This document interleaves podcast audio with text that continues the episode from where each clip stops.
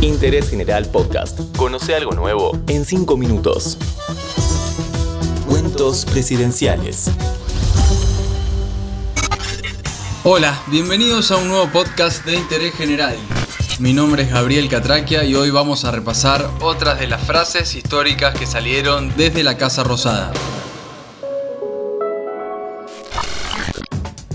El año 2008 fue un año tenso en Argentina asumía su primer mandato Cristina Fernández de Kirchner, que había ganado las elecciones presidenciales del 2007 con el 45% de los votos.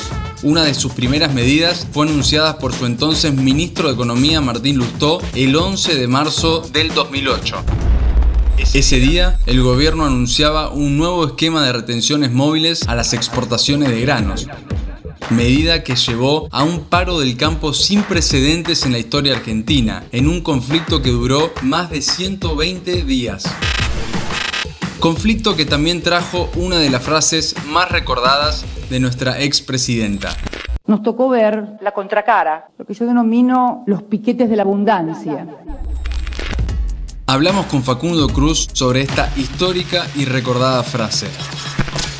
Soy coordinador académico del Departamento de Gobierno en la Universidad Argentina de la Empresa. Soy politólogo. Hice mis estudios especializándome en partidos políticos, coaliciones, elecciones y democracia. Y escribí un libro que se llama Socios pero no tanto, Partidos y Coaliciones en Argentina 2003-2011 por editorial Eudeva. Creo que la frase son los piquetes de la abundancia de Cristina tiene una connotación muy importante porque llega en un momento en donde las tensiones y la disputa política con el campo, que tenía su traducción política también, el campo como actor social, como económico, tenía su correlato político en la coalición cívica, en la UCR, en el PRO, en lo que se conocía como el peronismo federal estaban enfrentados políticamente al kirchnerismo y no había muchos puntos de consenso en torno a la 125, este discurso llega a ese punto más álgido de la polarización. Las cuatro entidades rurales se agruparon bajo la mesa de enlace y propusieron paros de comercialización y piquetes y cortes de rutas.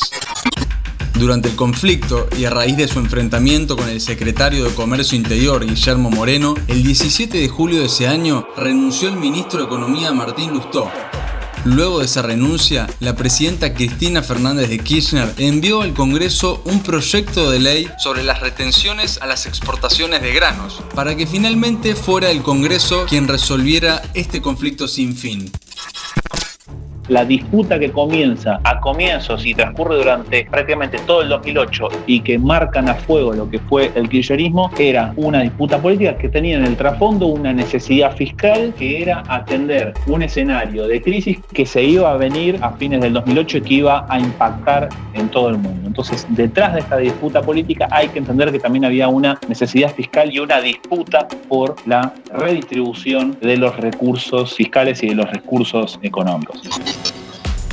¿Cómo siguió la historia de este conflicto?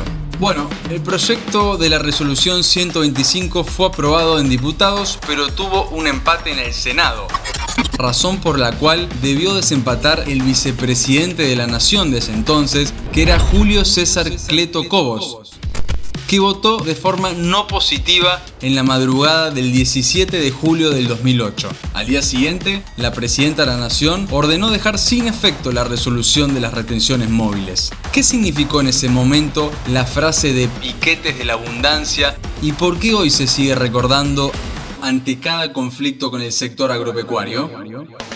El resignificado que le da Cristina da a entender que no es un mecanismo de movilización y reclamo de un actor social que no tiene recursos, que está en una situación de pobreza y que le reclama al gobierno de turno por recursos, por contención, por una red de salvataje en un momento de crisis, sino todo lo contrario, que son piquetes de sectores acomodados, poderosos, que tienen los recursos y que lo único que hacen es plantarse al gobierno de turno para reclamar por no perder lo que ya tienen. En ese sentido, la idea del piquete cambia, deja de ser un reclamo para tener más de algo que no se tiene y pasa a ser un mecanismo de reclamo para no repartir o no redistribuir a quienes no tienen recursos, bienes, servicios. Interés General Podcast. Encontrarnos en Spotify, en Instagram y en.